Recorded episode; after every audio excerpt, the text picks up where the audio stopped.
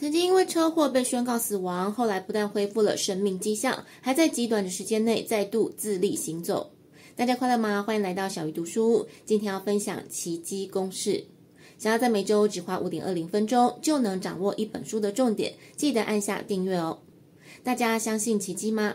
作者哈尔埃尔德罗曾经车祸被宣判从此得坐在轮椅上，但是他却迅速的复原，摆脱半身不遂的命运。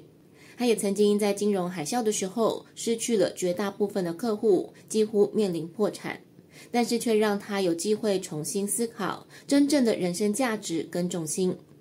这些遭遇真的会让人觉得人生真是烂透了，而且很容易让我们一直沉浸在负面的情绪。但作者却告诉大家，可以在五分钟甚至更短的时间内消除所有负面的情绪。而他之所以能够创造奇迹，就和懂得释放所有负面情绪有很大的关系。今天小鱼就针对这个部分来跟大家分享几个重点。第一个重点是，你觉得心情不好，大多是内心发生的变化，而非周遭的事物。作者提醒大家想一想，每一种负面情绪的基本原因是什么？这些情绪包括了生气、狂怒、难过、悲伤、恐惧或是担忧等。每次不同的负面情绪产生，你可能可以找到不同的理由。通常是某个人说的话让你生气，发生的某件事情让你难过，或者事情不如预期让你很烦忧。但作者认为这都不是事实。我们会有痛苦的情绪，并不是情势、环境或是他人不符合我们的期望，而是因为内心发生的变化。说到这里，小鱼想到一个前阵子发生的状况。有一天，好友 A 在某个群组相约要去探望一个朋友，结果我在另外一个群组也正好提到这件事情，但因为 A 后来从另一个朋友 B 那边知道了我的行程比较赶，决定自己先过去，于是 A 误以为我已经知道他们有一群人也会过去，结果当天当小鱼看到一群人出现的时候，其实相当震惊。后来离开之后，一直反复的想着当时的状况，还回去看了群组的对话。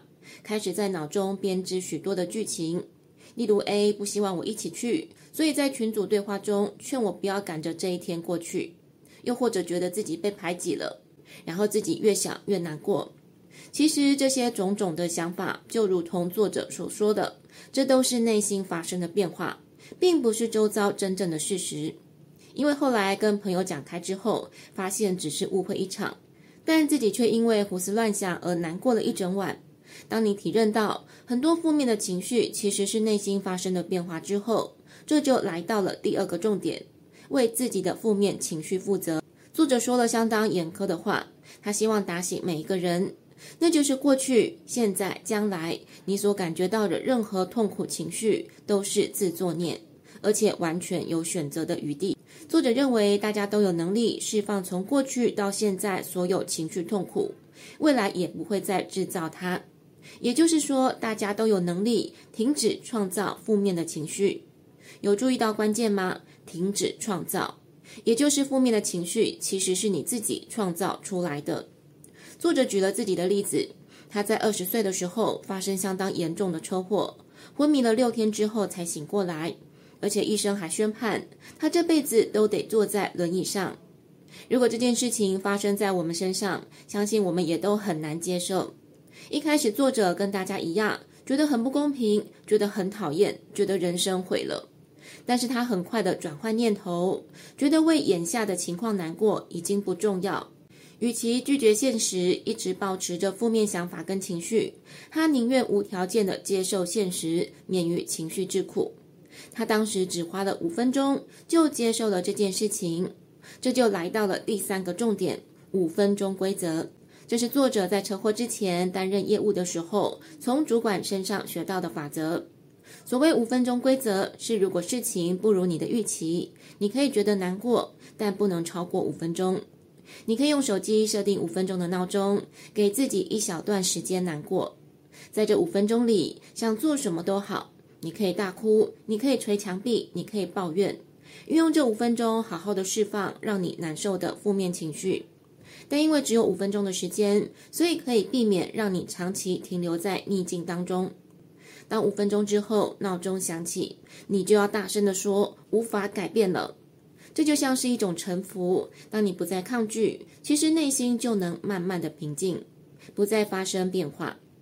作者认为，五分钟的规则之所以有效，就是因为它让你知道，导致情绪痛苦的不是经验，不是环境，也不是事件，而是不愿意接受人生的现状，不愿意继续前进。你抗拒，就会继续产生痛苦；而当你接受，你就自由了。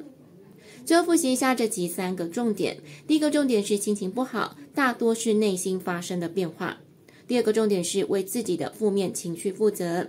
第三个重点是五分钟规则。下次当你心情不好时，不妨试一试这五分钟规则，消除不必要的情绪痛苦。最后，请记得按赞跟订阅，让小鱼更有动力分享好书。小鱼读书，下一次要读哪一本好书？敬请期待。